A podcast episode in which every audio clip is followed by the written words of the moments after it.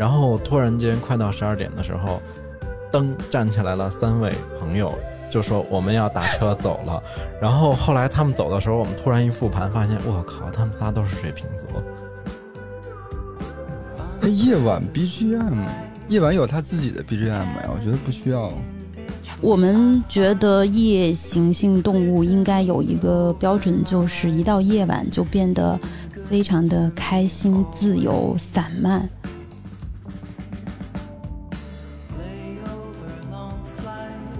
们当时在讨论这个夜晚的时候，就大家为什么舍不得睡，就是他在给自己打夹层，就是啊就搭一个夹层出来，就是我把这个白天和另外一个白天，我只要做足够多的事儿，嗯，它就会变得很厚。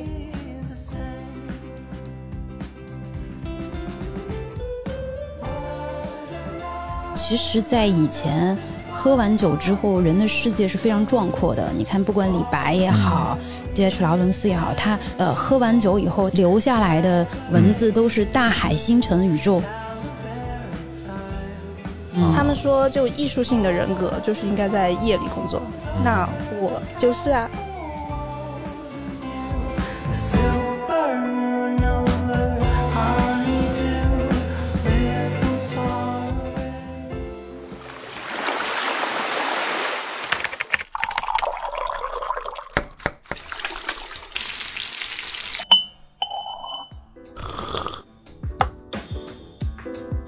们需要工作，需要闲暇，需要想象力以及一些理想主义。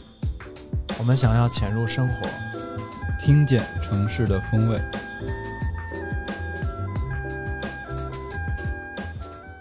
Hello，大家好，欢迎收听最新一期的《鲸鱼赫兹》，我是主播郭爱美。Hello，我是乐克。今天只有我们两个人 两个人要撑起一期吗 胡？说八道。没有，因为今天我们又蓬荜生辉了。嗯，我们有两位非常好的朋友来了。阿塔和康康，嗯，然后那个我们要不然先让他们跟大家打个招呼，然后待会儿我们再介绍。好，嗯，大家好，我是阿塔。我是康康，Hello，完了，完了，不是待会儿再介绍。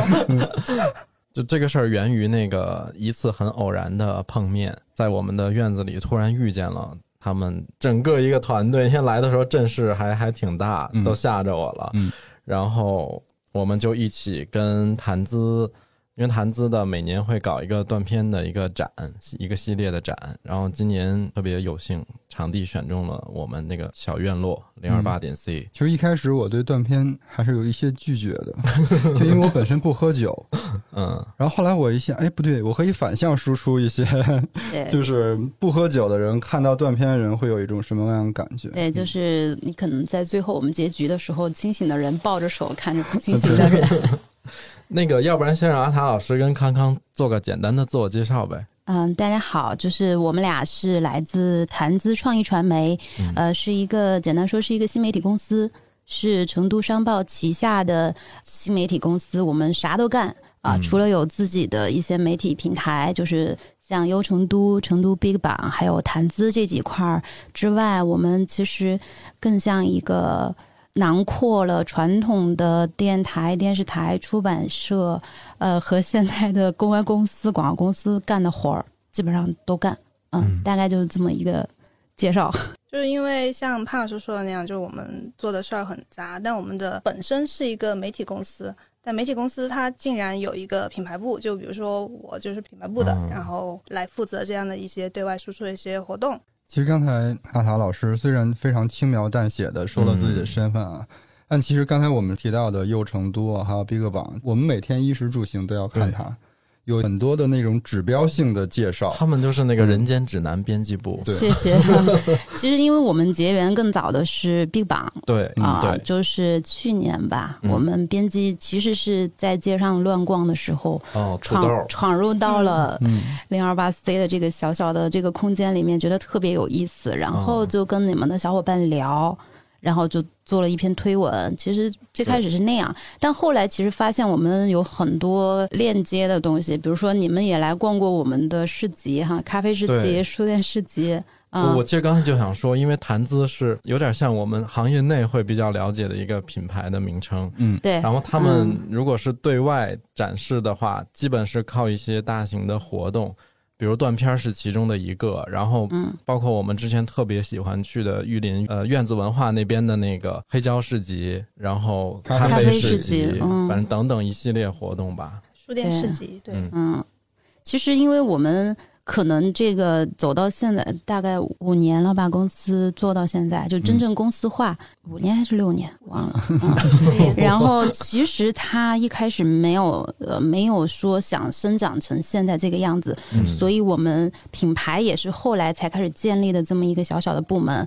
我们对外输出其实有很大的困难，就是说可能有人会知道优成都，嗯。有人会知道 BigBang，也有人可能会关注我们做的娱乐和文化这一块儿的，就是因为我们还有红星嗯。文化跟谈资娱乐这两个板块，嗯。在北京有一个中心。但是他们不知道这个背后是统一的一一个啊团队在做，呃，但是确实这个因为它是自然生长的，可能做到这个阶段，它呃突然就觉得，哎，我们应该做一个跟城市文化相关的，先有像 BigBang，它更接地气、更年轻化，它可能吃喝玩乐还有城市情绪这一块儿，就像乐可刚刚说的，昨天做那个至暗时刻，呃，他哇那个们非常喜欢去捕捉这样的城市的情绪，然后做到后面，哎，突然外面又有一个力量说，呃，你们需要做一个像呃优成都这样的城市生活美学的一个平台，嗯。那它可能会更美学一点，在表达方式上面更严肃一点，更像嗯。传统的杂志那样的表达方式，然后关注的可能也更多是像我们零二八 C 这样的创意文化设计。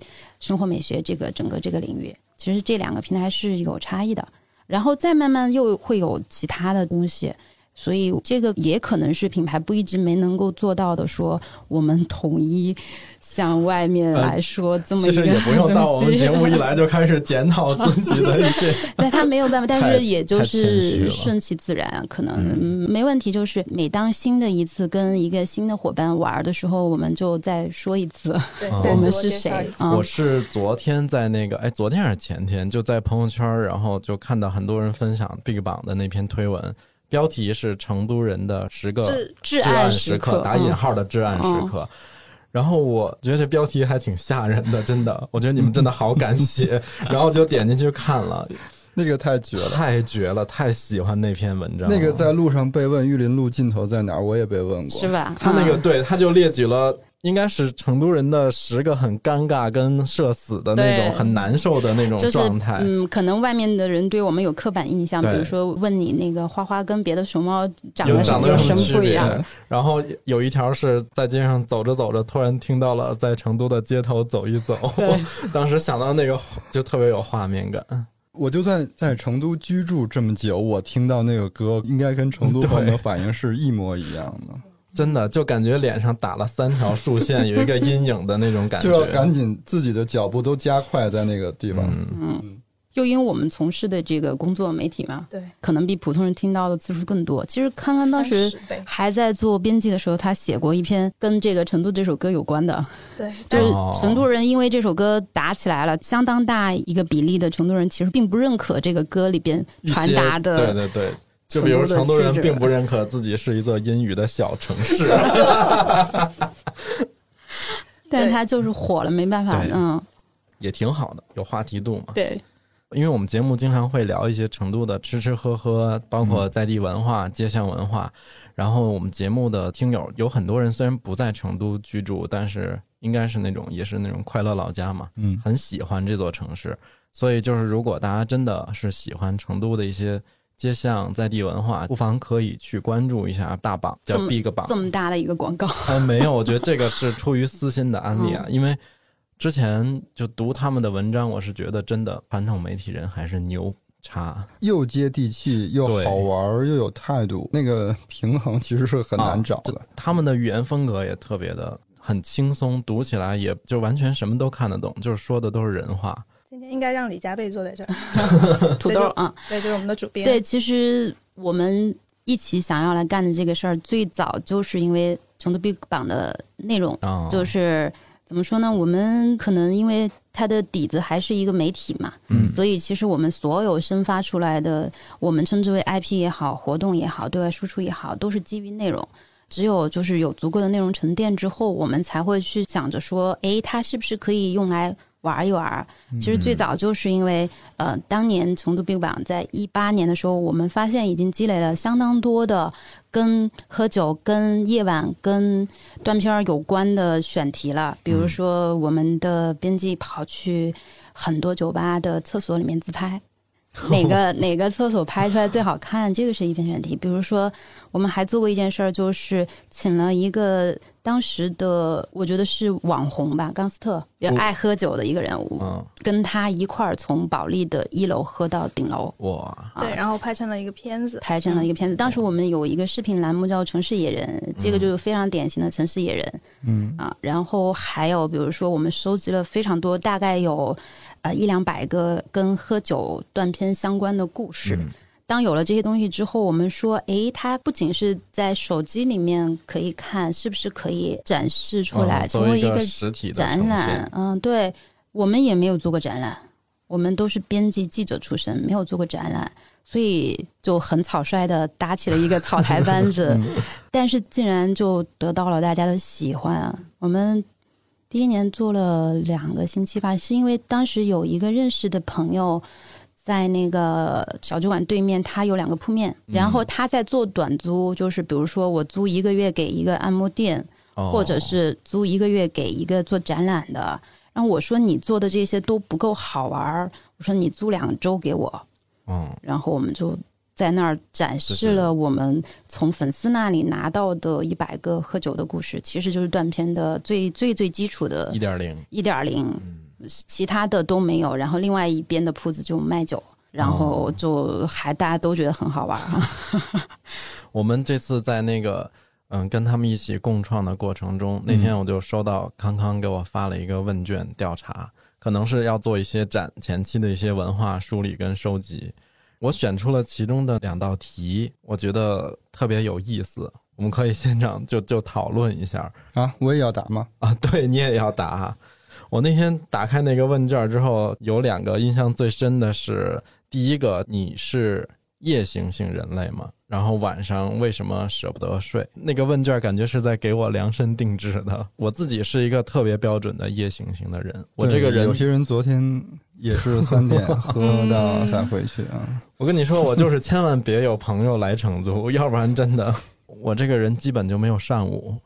就是熟悉我的人，熟悉我的人都知道，尽量上午不要找我，因为经常找不到。好的。然后那天本来我们也是有一个工作对接，然后就那个人上午先给我另外一个朋友同事打电话。但是他可能那个事儿跟他关系不大，他就决策不了，他就说只能问我，然后那个人就说好，那我现在给乐克打电话，然后朋友直接说你你现在不要给他打电话，他上午根本就没起呢。对这个问题，就是基于可能出于编辑的一个观察，就相当于我们观察到大量的乐客，大量的大量的对大量的乐客，他可能就是没有上午，或者是他更偏好于晚上，所以我们觉得，嗯，就是有这样的一部分的人。那我们就先来归个类。你先别说别人，你说你吧，是不是夜行人？可能十年前是，然后现在现在可能就不是了。十年前还挺标准的，就是乐克说那样。但我也有上午，但就是十年前你不是在上小学吗？差不多吧。他看着并不像。我这个年纪的人，哎，所以你们公司现在还是要打卡上班？打卡的，嗯。但是有一些夜行性的同事呢，他上午可能坐在那里呢，呃，表面上是在工作，身体来了，躯壳到了公司，会有一些这样的年轻人。但是我是觉得他的夜生活会给他带来工作上的其他的灵感。嗯嗯，我是真的这么觉得的，嗯。他们去游走，会发现晚上的不一样的程度的细节，嗯，它会变成一些东西，让我们感到惊喜的。阿达老师是夜行人吗？我就是一个标准的不是。阿达老师看着很养生，就是整个气色、精神状态都是很棒的。我我也我也没有养生，但是我的这个生理结构决定了我一定要按时睡觉。就是我年轻的时候，嗯，小时候都不能完全不能熬夜。我觉得我理解不了为什么叫舍不得睡觉。对我来说，睡觉都是我可以舍得其他的任何的事儿。我不刷剧，我不打游戏，我不看小说，那我就你是得早睡，不然你这晚上也太难度过了。我会非常标准的，哪怕是我在追嗯剧，我看到这一集完了，时间到，你马上掐断你可以突然停，绝对停，然后马上就躺下去。念大学的时候，不是那个时候都流行说要去玩通宵吗？嗯啊嗯，我真不行，就寝室里面要参加，我们寝室的女孩就拖我出去，然后一到电影院看通宵电影，一到了我就开始睡，然后第二天早上他们把我叫起来一块儿吃早饭。我在我在夜店也睡过，就是梆梆梆，就是震天响的，我也睡。天哪！啊、所以这个话题我参加不了，你这个出去玩，你就是换个地儿睡觉而已，差不多。哎，你说嗯。像我这种有水晶鞋的，算是夜行吗？就是你知道郭老师是那个 我们我有听有一期，就是说他到晚上的时候说，我的植物需需要我，我，我要回家了，我要回家浇水。我一般情况下就是十二点之前要到家，到家，但我嗯。到家其实也不睡，哦，那也是夜行性的。哎，我们觉得这个也是夜行也算是，夜行。对，我们那天只要不睡，嗯那，天特逗，就是突然间发现了一个很有趣的现象。我觉得到时候眉笔可以贡献到这个展里哈。我们夏天组织夜骑，周五晚上骑完之后，我们就会再聚一下喝酒，有一个 after party。然后突然间快到十二点的时候，灯站起来了三位朋友，就说我们要打车走了。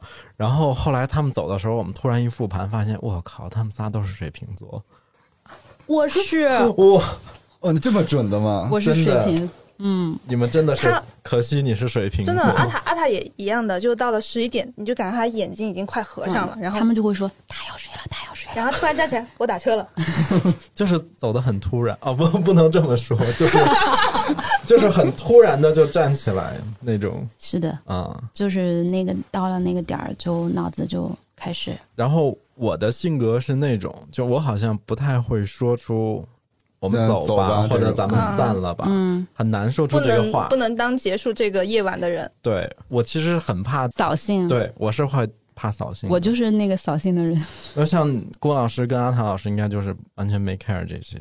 哦，水瓶座我有时候留在那儿比较晚的情况，就是偶尔几次，嗯就是因为我不走，他们就会待很晚，他们就哦。无法去拒绝任何人。哦，然后这个时候我就要站出来看，比如说一两点钟了，我说咱们必须得走了吧。嗯，然后大家也是马上收拾东西就走了，嗯，就好像就在等这样等一个人你说出口。嗯，夜行性这个事儿，就我们在讨论这个展的时候，嗯。会在数他大概是哪样的人，就是他有，就比如说在家我不睡觉，嗯。但我也得玩游戏，玩到三点我才睡，嗯这也是夜行。然后之前我们林老师上次有过来嗯另外一位同事，他说他认识的一位朋友，就是每天晚上必须得看一部电影，然后喝酒。当然也有喜欢在外面去玩的同事，那可能是更年轻的同事们。嗯然后我们就把这些都定义为夜行性，就不一定说夜行性就是我一定要出来走，就在家里我舍不得睡就是一种。我那个十二点之前回家，我有一个内心戏，就是我今天一天白天都给别人了，嗯，我必须要十二点之前回去，然后给点时间给自己。对，嗯，很多人都这么想的。我觉得就是为什么舍不得睡。我们有一个同事跟我差不多年纪，也是一个妈妈，她就会说：“我好不容易把工作处理完了，把小孩给弄上床了，嗯，现在就是我的世界，我的天下了，我必须得好好的利用它。对，做点自己喜欢干的事。对嗯对对，他是觉得我们觉得夜行性动物应该有一个标准，就是一到夜晚就变得非常的开心、自由、散漫。他哪怕是白天是一个总裁也好，嗯打工人苦哈哈的也好，到了晚上他会是一个另外一个苏醒过来的状态，那个就叫夜行性动物。但是阿塔老师依然不会有舍不得睡这种情 呃，不会有，不会有，舍得睡了。我太舍得了。嗯，我太舍不得睡了。我总觉得只要一闭眼再一睁眼，这时间就瞬间消失了。所以我是觉得想多再给自己这一天中留出挤出来那么两三个小时。什么？这刚才是来自睡眠质量很好人的一些什么？我我是我是没有什么睡眠问题的困扰，嗯我也就是我还是睡得蛮香的那种。因为你想，我都没上午了，我其实这些年啊，我都已经好多了。我原来那阵儿年轻的时候，要是没人叫我，反正就是下午两三点见的那种。我们当时在讨论这个夜晚的时候，就大家为什么舍不得睡，就是他在给自己打夹层。就是哦就搭一个夹层出来，就是我把这个白天和另外一个白天，我只要做足够多的事儿，嗯，它就会变得很厚。对，如果我只做一件事儿，或我就睡觉，那它就是薄薄的一片。我闭上眼醒来，还是刚才的那些事儿，就没有把两天隔开。嗯，对，嗯，所以我们在内部开会讨论这个主题的时候，我表示尊重、理解并羡慕。真，我很喜欢听他们讲他们晚上干了什么啊、哦因为我不知道。哎，而且你们不觉得，比如说像你们，或者是那些搞搞创作类的偏感性型的那种工作的人，他夜晚工作的效率极高，对，白天什么都想不出来。我有的时候也是，是的，我有时候白天一天就在那儿，也不知道是因为有太多的那种杂音还是杂事儿来找你，基本只有到夜深人静的时候，才能真的特别高效的运转起来。我们很多编辑都是晚上写稿会嗯流畅很多。对嗯，，因为就是在叫什么江湖传闻有这样的一个说法，所以我觉得有很多年轻人，包括就是我小的时候，我也觉得，嗯，思维比较敏捷的人，或是有创意性的人，你就该在夜晚工作，你就该在 夜晚的时候活跃，对，你就该在这有点像那个听了星座分析之后就开始给对自己洗脑。对对对对，就是我觉得就是在那个年龄段的时候，会有一定程度这样的加成，就是嗯他们说，就艺术性的人格就是应该在夜里工作。嗯那我就是啊，所以你喜欢的夜晚的状态是更想是独自一人，还是非常多的朋友我都不拒绝，都好？嗯，都挺好，都喜欢。哎，我不信你们刚才说的那种晚上夜游神是用来工作的，肯定还干很多其他的工作是。少数。我们不讨论夜晚用来工作的人，我们讨论非生产性的夜游神。对嗯，其实夜游神应该算是个成都方言哈，对嗯，啊，也有森，在成都话里是啥意思？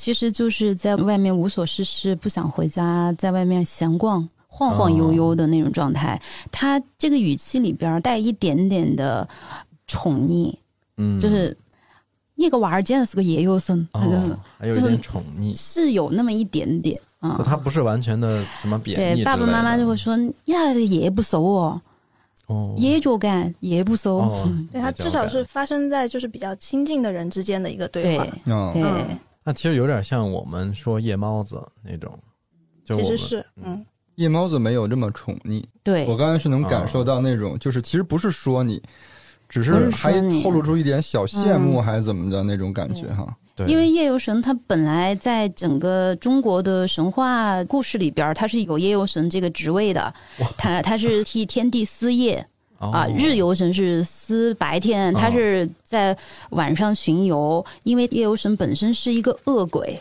然后，因为他实在太饿了，然后就人们就让他去镇压晚上别的那些鬼。哦在最远古的时候，他应该是十六个人手挽着手在荒野上就是巡游。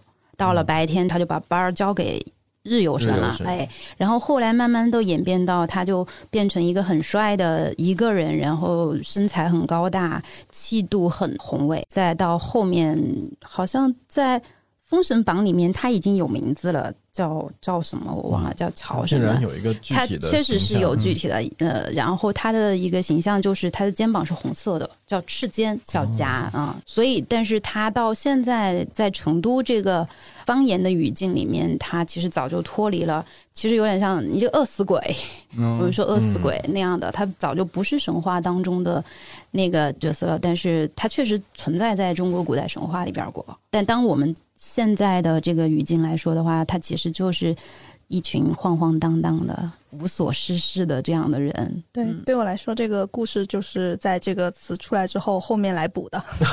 嗯，对，对，然后你知道那个问卷上下一道题是啥？是尝试想象夜游神（括号喜欢深夜在外游逛的人的状态），然后你会为他配一首什么样的 BGM？我觉得你们这个问题也真的是蛮刁难人家的 其实这个问题问你的时候是非常具有功能性的。哦。对，对，因为我是想为这个展览拟一个歌单，就是可能会拟一个歌单，当时是这么想。然后我就真的想象了一下，我就想的是那种，就有的时候你会在一个，比如说吃完饭跟朋友一起喝了一点小酒，就刚到那种微醺的状态，没有难受，就是很爽的时候。然后那个时候，比如说散了，如果离得不远，我就会骑车回家。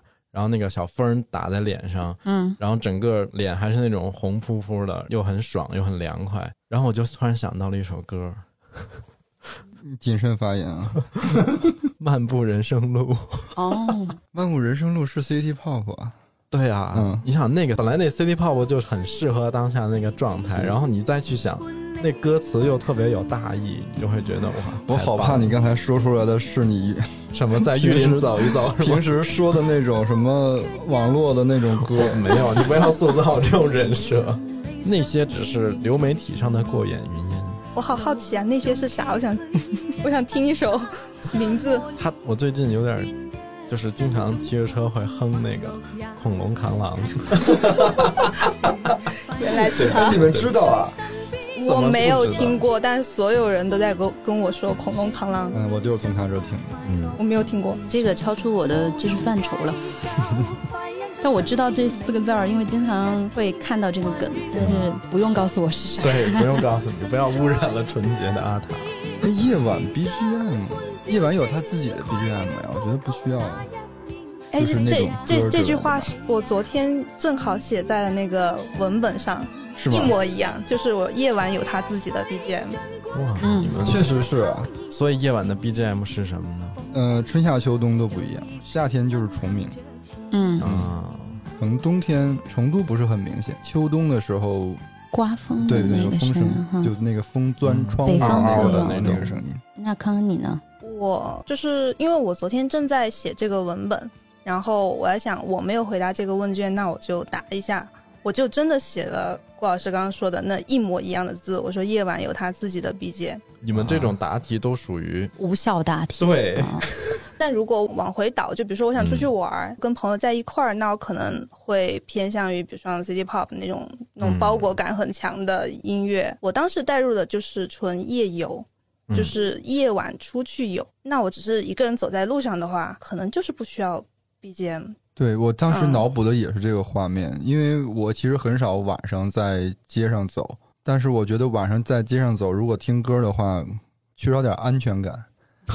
对我当时有一模一样的想法，我就说，因为这个听觉是你的一个嗯，怎么警觉系统之类的，就是我得听有会不会发生什么异响，我要确保自己的安全，还是很惜命的。我们两个的这个 脑回路，因为我没有晚上在街上游晃过，但是当时我做问卷的时候，我脑子里面非常具象，也是我们在开会的时候我就放给大家听过的，我非常具体那首歌无法解释，但是我们讨论到夜游神这三个字的时候，我脑子里面就是那首歌，范晓萱的一首，它是那个《福禄寿序》的那个专辑里边的那个调调，我觉得一下子就对了。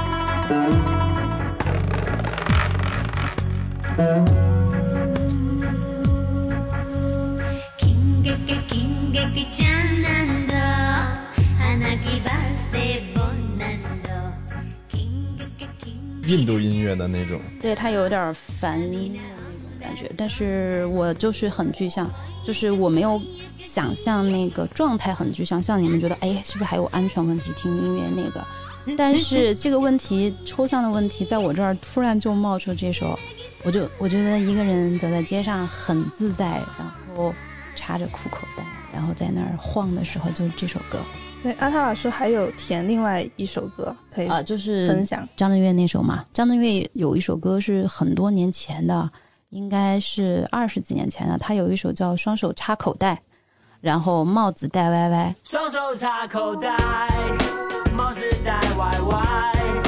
当我的嘴巴叼着一就这两句歌词是哦让我觉得特别。哦，就很那个画面很符合那种那种夜游神的那种。对他其实也不是说那个样子很屌，嗯但是他是放松的、嗯不装的，属于就是很自己的那种状态。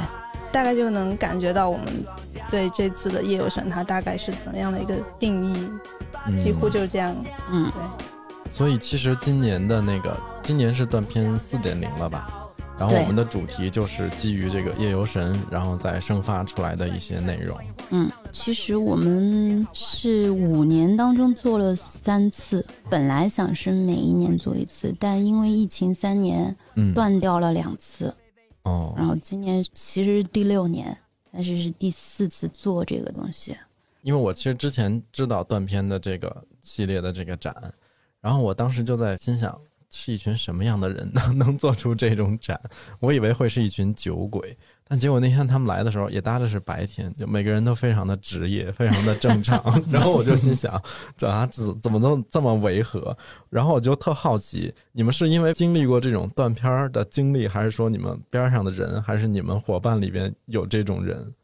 我断过，但是我我我断过，我我去那个直接送医院了。哇，这么严重啊！对对对，因为我特别不能喝，嗯，嗯然后就但是我又特别爱喝。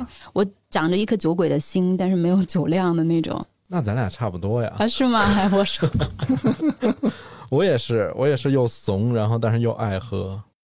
我们其实是，嗯，整个品牌小组中间有一位同事，就是王韵韵，她过去是我们的，对，她是我们过去几个展览的主要策划人。哦，，对她当然就非常的爱喝酒，当然他就会比较有很多切身的感受。然后对于我来说的话，我可能是观察，就是包括我们在采稿的过程中，我能看到很多故事。看的是别人的断片，所以能够代入、感同身受。我没有断片过，我和潘老师可能比较像，跟阿塔比较像。酒量比我还差一点。我知道，他可能是我见过的能够排到前三名的那种低酒碰不了的，因为那天下午来给他喝了一一瓶康普茶，他脸已经红了。啊，对，对，因为康普茶也是发酵饮料嘛，它可能会有一丢丢一丢丢的那种酒对因为我有赢一一点，因因为乐克有拿过，他说这个就是我们的那个康普茶，它有点发酵的，你试试。然后没有酒精，我说好，然后就喝。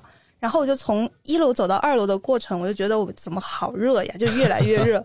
然后到三楼的时候，他们说：“康康，你脸怎么红了 他真的很奇怪，他长在大凉山，然后在重庆读书，但是依然这么不能喝。他说这个是对他们的刻板印象，是偏见，并不是所有的凉山人都能？”喝。对，这是刻板印象，在这里解释一下，公告一下。哎，我之前以为断片就是什么都不记得了，嗯，确实是什么都不记得，但它还有一个过程。你比如说是微醺，嗯，微醺完了以后，身体会跟着走。你比如说换场了、转场了，去下一个地方了，就是这人是跟着的。过程当中你也什么都跟着干，但是他断片了以后，你第二天你就是不记得你后来这这段时间发生了什么。是，的。郭老师断片过吗？我连微醺都没有过。你是不爱喝还是不能喝？我是不爱喝酒的人，我的喝酒纯是社交型，就陪着。哦嗯，嗯因为我觉得你觉得不好喝吗？还是不能给你带来愉，悦的体验阿塔老师？都是紧嗯紧皱眉头的。你觉得不好喝吗？我感兴趣的是它的味道，并不是酒精，因为我喝完酒以后会很胀，然后我就不舒服。嗯它也是属于那种轻微的酒精过敏吧。嗯其实我我也一样，就是身体里少两种酶，要么就是嗯。乙醛脱氢酶，要么就是乙醇脱氢酶，反正就是少这两种之一，就会代谢不掉酒精嘛。但我会喝一杯陪着，陪大家喝到最后，嗯。直到我走，因为我不然我觉得我如果在一个大家都喝酒的状态下，我没有嗯。拿着一个一杯酒喝的话，他们会觉得我好像融入不进来，然后我自己也融入不进去的感觉。嗯，对，这个就是我从重庆回到成都的一个最大的感受，就是我成都的团队，嗯嗯，只要你不喝酒，至少我们团队是这样的，就是你不喝酒，大家就是你在那开心的玩玩，你想喝什么饮料你就喝，啊我们喝我们的酒，然后我们也不会说你怎么样。但我在重庆的时候，大家就会就会有啊以各种的方式说你必须得喝，你一定得喝，还是会劝酒，对吧？对，就是你嗯陪你也得陪着，可能就是也许不会这么的，嗯、怎么说，就粗暴的说你必须得喝，但是嗯，参与的人会有个郭老师这样的一个心理，就是说我还是得陪着。但是在成都的时候，你就可以毫无任何负担的，我拿瓶汽水我也可以陪着。哦，刚才咱们说的这个，这是我自愿的，就是嗯，我认同这个场合里边所有喝酒的人，所以我会陪着。像你那种，比如说你说在重庆那种，你感受到他们必须你今天要喝，嗯，然后那个时候我会自动不会出现在这个场景里，明白嗯，？就根本就不会出现了。嗯，那郭老师，你会经常以一个非常清醒的状态看着大家的这些样子吗？断掉的，差不多断的。会，就是如果大家都酒品很好的话，我就觉得还挺好玩的。然后如果有那种，比如说喝完酒以后无法控制自己的，我就有点他就要起身打车走了。对我就恐惧了。对。那嗯这次的展览有一个区域真的是量身为您打造的，什么打车区是吧？没有没有没有，就是到时候我们可以看一下。我们团队还有一个小伙子，就是那个 Joe 弟弟，哦他有一种自觉，大家都在一块儿喝酒，他也要喝酒的。但是他喝到一定程度，他发现一旦类似于像我啊、晕晕这种快那个的时候，嗯他就自动给自己提升一个这个警钟，说我不能喝了，我待会儿要送他们回家，要他们安全到家。哦，他就会自动控制自己，所以他最后总是非常清醒的把我们每个人送回家。他那种性格，就是特别会照顾人的性格的人我觉，得如果身边有这种朋友，真的就是可以肆无忌惮的对他还会记下你打车的车牌发给你的家人，就这样这很厉害，我们团队里缺少一样这样的人。招 一个。我们每次都是那样，有的时候，比如说那个大家都喝挺多的，然后有一些女生她自己一个人打车嘛，然后我们会陪她等车，然后等车的时候，比如他车到了，然后我就会故意很大声的，就是想让司机听到，我就说到家给我发个微信。然后，但是你知道，其实我只要一到家，马上就粘床就睡着了。然后每次他们到家在群里发微信，我也从来都不回，他们就说你以后不要说这样的话了，你根本就不看那个微信。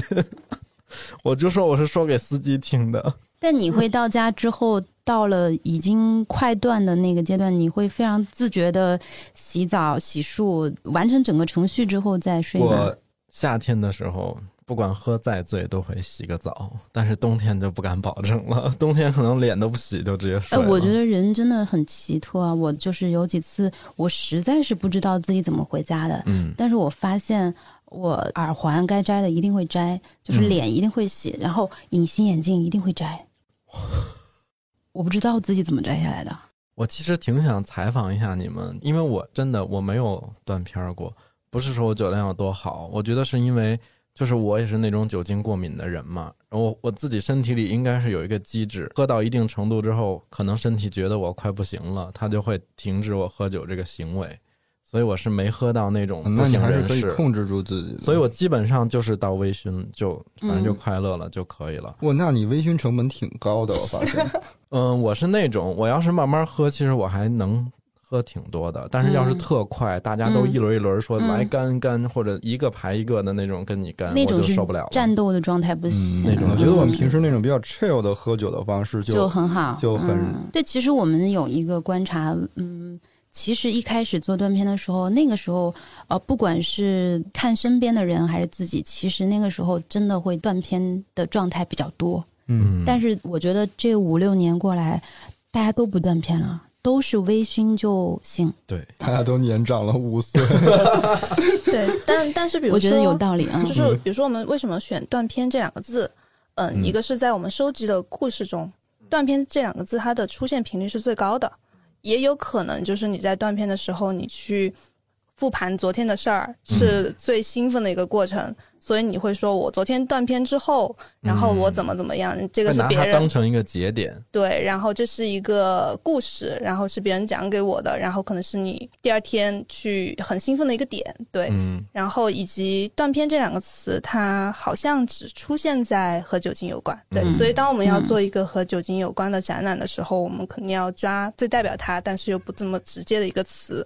那断片可能是最合适的，但我们可能是不是说要提倡，或者我们一定要喝到尽兴，喝到断片，但只是觉得它能够代表大家喝酒的时候的一个状态和一些常常提起的一个高频的一个词。嗯对。嗯，对，其实为什么想到要做这个跟酒精相关的、跟夜晚相关的，把它做成一个展览的东西？其实到了第二次、第三次，它本身其实跟断片儿这两个字没有太大关系，我们不可能再去重复嗯五十个、一百个断片的故事。其实我觉得我们有一个观察是，我们第一年的时候，我们找了非常多的文案，就是古今中外关于哦喝酒、关于断片这件事情的一些叙述。我们发现，其实，在以前喝完酒之后，人的世界是非常壮阔的。你看，不管李白也好、d H 劳伦斯也好，他都是呃喝完酒以后留下来的文字都是大海、星辰、宇宙。嗯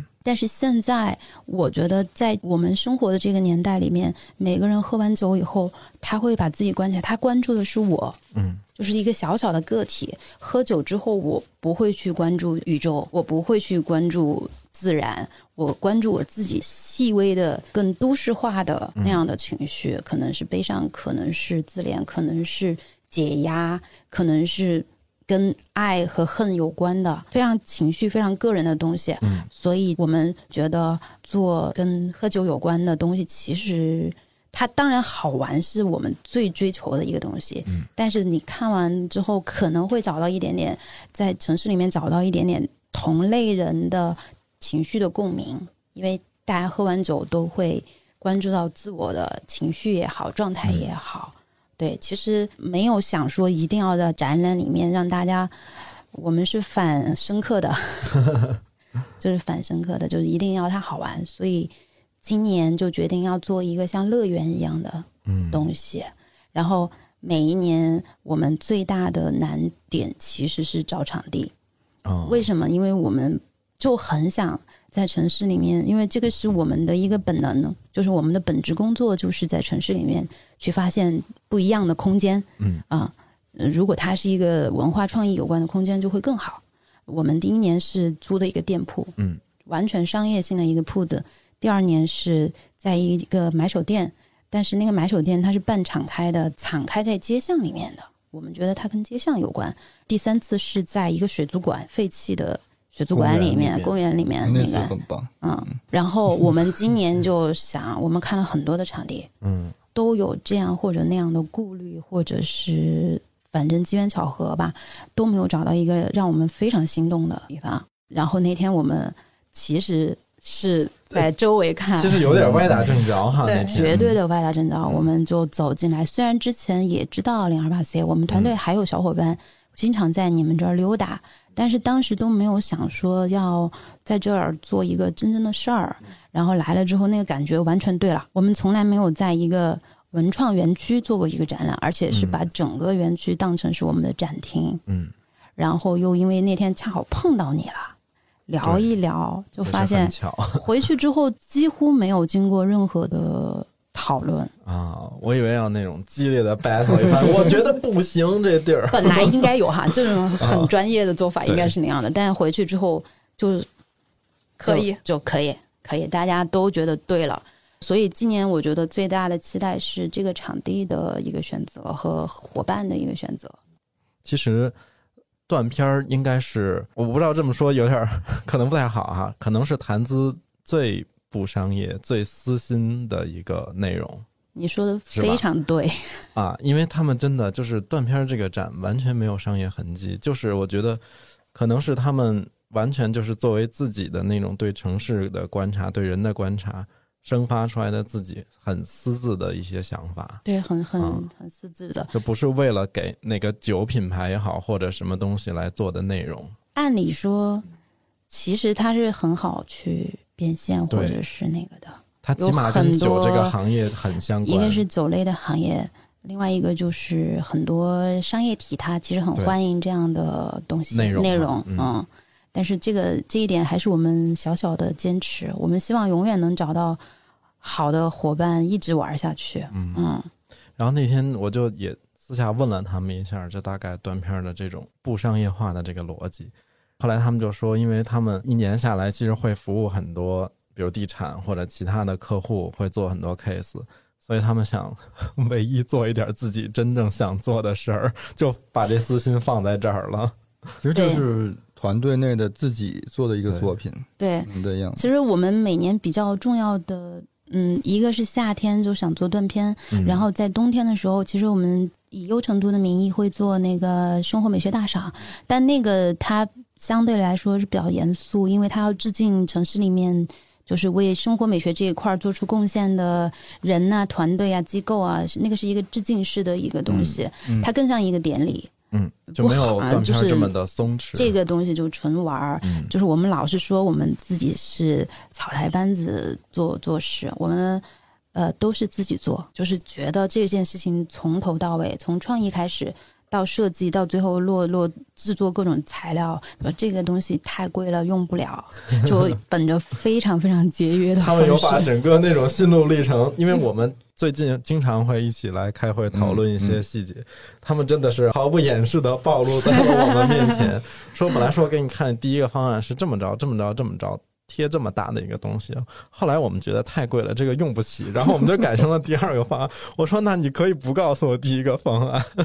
哎，这跟其实跟我们平时做事情也差不多。我们基本上也是很多事情，我们不是天生就会，也是有一个想法，又怕它跑了做不起来，就是说赶紧先做，先把包扔过去，然后我们再做这件事嗯，边做边学嘛。因为它嗯既不是艺术展，嗯，呃，也不是装置展，也不是新媒体展，嗯我就把它定义成一个玩儿的东西，特别松弛。其实我们每一年得到的反馈，大家来来的好朋友们，他喜欢的就是你这个范儿，就喜欢你这种。我也不会盛装出席，我也不会拍照打卡，我也不会带着一种社交的任务来。他们来了，我们都不管他们，你们自己成堆成堆的聊天就好。嗯，但是都不愿意离开那天晚上。”还是挺需要一些那种真诚的展陈的。反正现在因为展这个东西跟商业的结合也蛮多的这种机会，所以有一些就会过于形式化。这个东西就是都可以理解，但是我觉得既然我们不拿别人的钱自己来做这个展，因为我们平时自己也会在园区里做一些小的活动跟展嘛，就也可能不是那种商业化的行为。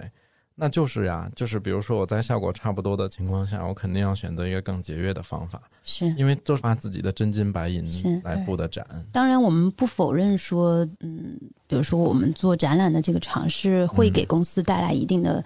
就是你放长远来看，当你做了这么一个小的展览之后，就会有甲方来找到你做展览类型的项目，就相当于我们完成了一个一个本领的锻炼嘛，啊，然后哎，我可以，那我为你定制你喜欢的、你需要的展览。但是呃这个东西也是每年在大家就是整个团队在长本事嘛，嗯，然后我相信这个能力将来会翻不到一些商业项目，挣钱养活自己。但是当下我们在真的在做这个事情的时候，是抛掉了那些，嗯啊，就没把那些当成一个目的。那就是觉得怎么好玩儿。当然，在节约的情况下啊，在节约的前提下，怎么做到最好玩，然后来的人不失望，就是我们最大的这个想法了。嗯，我本来特意去问了很多朋友，说你喝不喝酒？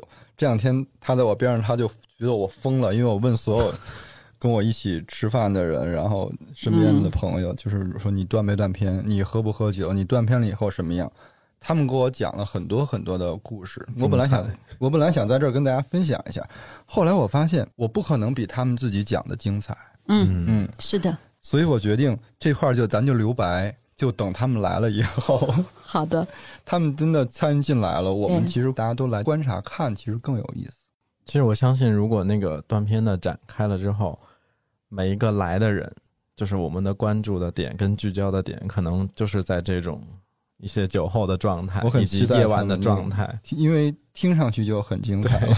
昨天那个，我们有一个朋友，本来他他的人生阅历就很戏剧性，他昨天讲了他断片之后的四件事儿，光是标题就已经把我吓死了，都不用展开。比如说在朋友父母家看网球，突然一沙发；还有辩论赛获胜以后用奖杯喝红喝酒喝红酒，然后去美国前夜之前大脚趾头盖儿因为喝酒就脱落了，还有去喝完酒在新疆打车不给人钱。就是我们也是之前收集的，也是看标题，嗯比如说喝多了跟朋友在一块儿说对着府南河，对着锦江，嗯，去吧皮卡丘，然后一个人下去了。还有就是自己把自己给摔伤了，喝多了，嗯然后去医院，然后医生给他打吊针，然后他拿那个葡萄糖一直要跟医生干杯。反正就是，我觉得喝醉了，其实那个可爱程度会放大的。有可能这个人平时没有那么可爱，嗯，但是就就会放大。我觉得其实做展来讲，一方面是我们自己梳理的这些内容呈现出来的视觉能够带给别人什么样的感受跟启发，还有一方面就是我也很爱观察来这个展的人，就他看了这个作品有没有共鸣，以及可能一些认识的朋友看完之后，可能就会给我再讲一些我不知道的事情，就那个东西也蛮精彩的。是的，是的，我们每一年完了之后都会有编辑写一篇，呃，复盘那个那个日记，啊就是我每天看到的一些。我记得第一年有一个老太太，你记得不？一个一个很老的老人家在那儿坐着喝啤酒，然后认认真真看完了。你想不到你在大街上碰见这个呃奶奶的时候，你就也觉得她应该是去菜市场买完菜回去，啊但是她就在那里看完了所有的喝醉酒的故事，然后自己拿一杯啤酒在那儿喝。哇，我老了也要做这样的人。第一年在那个街头上的时候，我因为在玉林小酒馆，啊玉林西路小酒馆的对面嘛，它其实带有一点本地属性和游客属性，嗯，所以进来的人反而反差特别大。就那一年嗯的故事、是后来的故事，我觉得更精彩。对，那我们就把这些随机性保留在这个展开幕之后。然后郭老师刚刚说到你最近疯狂的逮着人就问喝酒这件事儿，这个也跟我们团队的人做事情太像了。你们都是目的性很强。对我们只要做一个什么事情，就逮人就问，不管那个人是谁。对，那天我们在过那个方案，因为我确实就不喝酒，然后没有断片，然后我在做的时候会更关注夜晚这件事情。嗯，然后我们在做整个方案的时候，做出来自己就总是觉得好像没意思。然后阿塔就说：“你找办公室的同事问。”然后我就路过一波，就说：“走，跟我去会议室。”然后路过一波，走，跟我去会议室。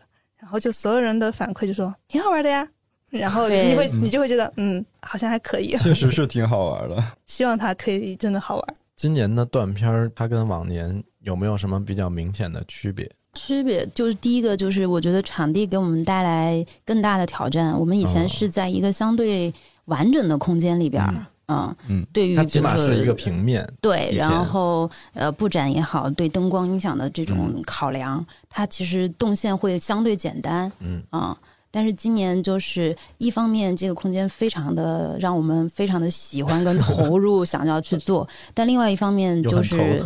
你的想象空间会更大了，嗯所以我们就会有分区域的这么一个考量。那它恰好又是我们之前讨论的四个阶段嘛，对，因为今年的话，我们因为断片来到四点零嘛，我们嗯想要它就是跟酒精的关系，就是不要这么的直接，我们可能稍微拖出来一点点，我们再关注一下和夜晚的事情，但是我们又不能丢掉酒精的这个东西，也不能丢掉断片它的一个内核的，嗯。所以我们就用断片的四个阶段，它可能就是嗯，在断片之前，然后在断片的在什么在微醺之前，然后嗯。断片之前、微醺之前，然后还有一个快要断片的时候，然后和清醒之后态，对，然后我们会用四个字来串这个状态，它就会有四个空间。因为是这样的，我们就这四个阶段，我们给了一个喝酒的时候动作的一个声音拟声词，就是你喝酒的时候都会吨吨吨吨嘛，嗯，对，然后我们就会用这样一个扣钱的谐音梗，然后去冠名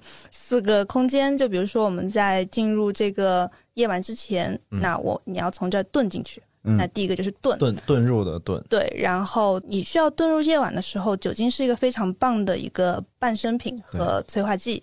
那我们就在炖的同时，我们就蹲一下，就蹲蹲蹲蹲的蹲。对，然后到了下一个阶段，你可能稍微有一点点上头了，嗯，然后身体开始有一点点无力。嗯，喝多的人就喜欢蹲下来看世界嘛，然后往下坠了，开始对，然后就开始蹲，然后就到了医生。好，然后蹲的阶段再进一步，你可能喝的有一点更上头了，那我有一点困了，我有点摇摇晃晃了，就到了打盹盹的这个时间。嗯然后我们再说，一般来说，你困了之后睡了一觉，就会又清醒，又回到了一个正常白天的状态，那就完成了整个的过程。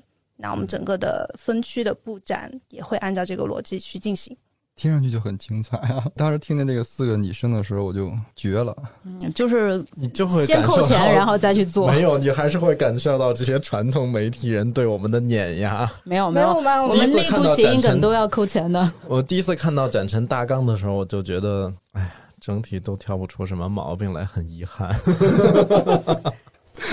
未没有，因为今年是这样，因为我嗯们在前期沟通这个场地的时候，反正从我这边出发的想法就是，我还是比较开放的那种心态，就是我说你们如果要用，我可以一代、二代、三就全用，我们都 OK 的。但是这个东西其实我知道，在布展上、在策展上是有一定难度的。它嗯从一个展厅变成了一个立体的空间，中间有几条不同的动线要把它穿起来。是乐科的是我挖了一个坑，呃，你的你的充分的信任和热情 给了我们 Big 答案。对，因为因为当时过来的时候，嗯、首先是很喜欢这个园区的整个感觉状态，包括它的体量，然后它的外观、它的颜色。因为我在去年七月、七八月的时候就已经来过一次，当它还是一片废，也不叫废墟，就是一个装潢围的时候，对嗯装潢中的一个状态就已经来过。首先是很好奇，然后第二是觉得它和其他的园区的结构不太一样，因为这边是另外一栋楼是搭出来的。对对。然后我一开始是想说，可能二楼那个空间可以用，一楼那个空间可以用，那我们就单向的上下还是怎么样？但乐克也给了非常好的建议，他觉得，嗯，他会给建议说这个动线应该怎么样啊，然后你就会觉得，哎，好合理，是然后就完全进入了这个逻辑。因为我觉得那个 B 楼的那边就嗯特别棒，我觉得它一下子让这个园区变得有趣了。因为它整个这两栋楼围合出了一个小院子对，啊，而且其实有的东西你靠感觉，你很难去描述。比如说，我们带着一个陌生的访客的性质走进来的时候，我们看到的每一个你们入驻的商家品牌，从视觉上首先就觉得非常舒服，就感觉是一类我的。先替他们都是谢谢你们。没有，然后包括店主跟店员的那种神情状态，嗯，是我们非常觉得一种怎么说呢？呃，一个是觉得是同一类人，啊一定会很好打交道；另外就是感觉不到任何的不舒服，嗯，就会很想在这里做事情那种。我们不是第一次聊天，我就坐在那个、呃那个院子里边，我说在这儿办公实在太舒服了，就特别。他们来的也巧，正好赶上我们办花市这个活动，所以院子里整个摆满了绿植，就很舒服。很舒服，很舒服。对，然后那嗯天特别，就是为什么会觉得今年的场地是特别大的惊喜？那天是一个特别意外的一个状态，嗯，就是我们中午吃了火锅，嗯然后临时我们今天，中午又吃了火锅。对，我们今天中午又吃了火锅。然后到了周边说去看另外一个场地，在朋友圈有看到花市这个活动，我说那我们顺顺便过去看一下，对，然后就看了之后觉得和之前的第一次来，嗯，它的变化特别大，就觉得很好奇。然后我是到了茶水间，啊，去问了当时那位你们的同事啊，说怎么能够联系到负责人，他就刚好说郭老师在那儿。对，就是这样。后来就是简单沟通了一下之后，回去不是给乐克写了一篇小作文嘛，啊就是当时的真正的一个的是嗯，感觉。动之以情，晓之以理。没有，就就是因为我是一个表达也好，或者是社交也好，是一个稍微有一点胆怯的人。啊，我宁愿用一整块完整的文字把所有事情一次性说完，所以你会觉得像是一个小作文。然后当时也觉得跌到救命稻草的原因，也是因为我们因为几乎绝望了，就对看了很多是吗？很多场地。对，就是没有特别觉得嗯对了。首先我们看场地觉得还可以，然后后来乐克就开始说，嗯，我们在规划它的时候，希望这个地方是怎么样的，那个地方是怎么样的，你就会觉得和我们做事的方式也很像，他也很真诚的跟你交流了自己的心路历程，你就觉得，嗯，好像我可以和这个人沟通。就这个是我最大 最大的一个障碍，然后对，而且陆续发现了两个团队之间其实曾经发生过很多连接，对，嗯比如说我们做小猪那个生活市集的时候当时，我们有优美茶，但也不知道是你们做的。啊，然后以前也听过咱们的播客，但也不知哦道也是同一个团队。后来我是看土豆的那个推文，我才知道。然后也知道你们在做骑行活动，全部的线索汇集在一块儿，当这个时候，我们就会用一句话来概括这种，就是哎，成都这个圈子也没多大。对，然后就是如果之后有听众或者其他朋友要来到零二八 C，我其实特别推荐大家看一些细节，就是这是我这段时间不断来的时候得到的惊喜，就是越来越喜欢这个场地，就觉得我们选的特别好。就是因为，首先我发现很多东西是大家自己动手做的，嗯，然后是自己设计的，它都有充分的考虑它的各种使用场景。然后回去的时候会经常跟同事感叹，我说这这个是聪明的设计，嗯，就是你虽然觉得它好像用了一些就实惠的材料，但是它的质感很好，这就是我们日常工作中会追求的一些东西，然后就会不断的发现这样的小惊喜，就会叠加这样的惊马上给我们。拍照片，马上拍视频发给发到群里面学习。嗯，我跟你说，这个说不好听的，就是被穷逼出来的，这就是我 就是们没钱。对我们第一年做断片的时候，其实在嗯路边做，没有接触过任何材料商家，没有接触过任何工艺，我们只知道怎么把纸贴在墙上。然后好像看了一些可以展展成的方式，我们当时是把一些故事和句子写在一个气膜的球上，从来没有做过气膜，当时也没有太多的程度的这种展览类的做气膜，对，当年其实没有太多的展览跟活那个时候。气膜不怎么火，嗯，对，然后就是百度搜索，然后找到一个成都厂家，然后最后搭乘一个地铁，换成共享单车到了厂里。对，大概就会觉得比较像嘛，就大家都是这样的，可能都是这样的草台班子。对我们花了三百块钱请一个师傅把那个墙刷成 Big Bang 的那个蓝色啊，啊、那个就是最大的一笔花最大的一。笔花销。然后写字写在那个漆膜上是我去写的，啊，在那儿蹲了哎，一天。你们当年要是有我，连这三百都不用花，我我可是会刷墙的。对，就是在看展览的整个过程，也许会得到场地对它的整个加成。嗯，因为我们现在在整个展览的规划中也会使用到零二八 C 本来就有的一些设置，嗯、本来一些的材料。每次发现能用你们东西的时候，都可开心了。然后，呃，还有就是因为你们擅长声音这部分的东西，所以特别邀请你们来做呃展陈的一个展品是跟声音有关的，嗯。然后包括我们空间的一些背景的呃音乐也好，然后声音也好，都是拜托你们来完成这个这个动作，你们也可以聊一下想法呀什么的。对我现在还没有听到呢。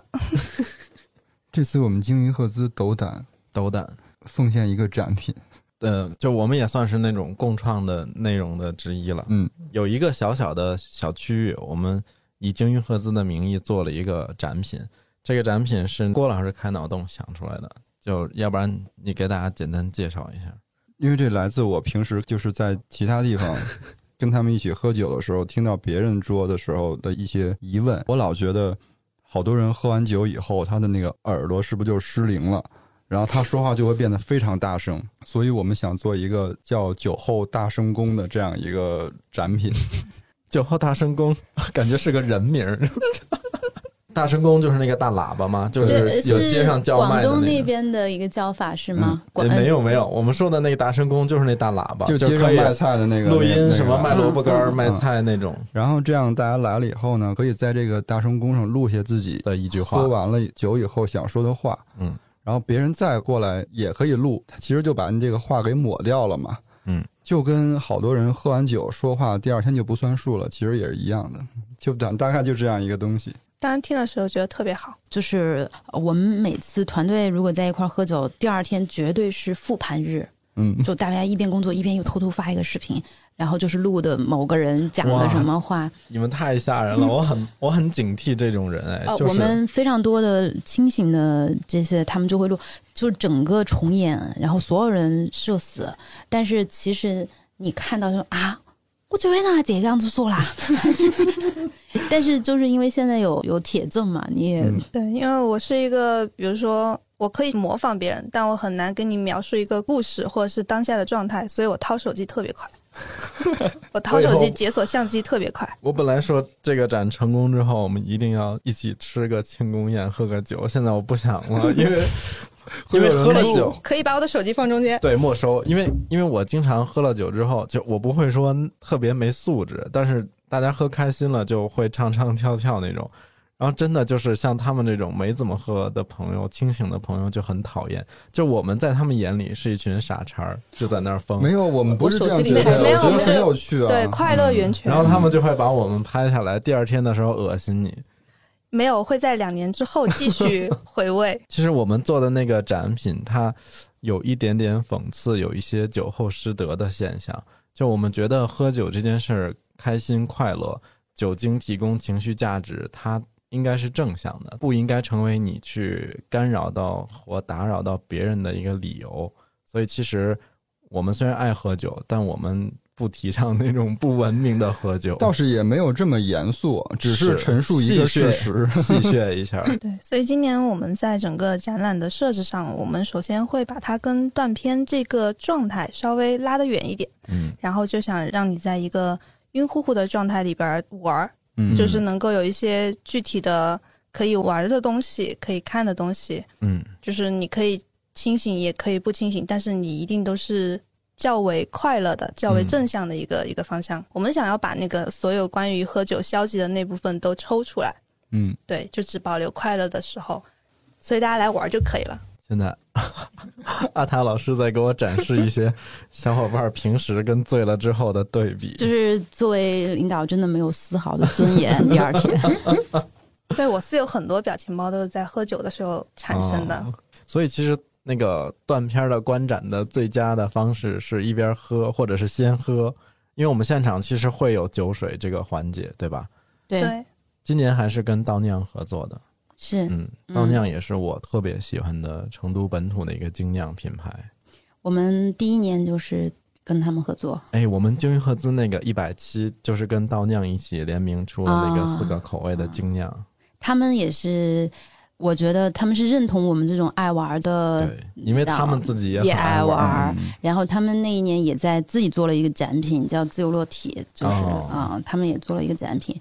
那一年开幕的晚上喝掉了一千杯倒酿，好幸福啊！所以就是可能我不知道，我们这个可能是唯一一个看展览的开幕的那天会有一些微醺的嗯，人群在在的这个展览。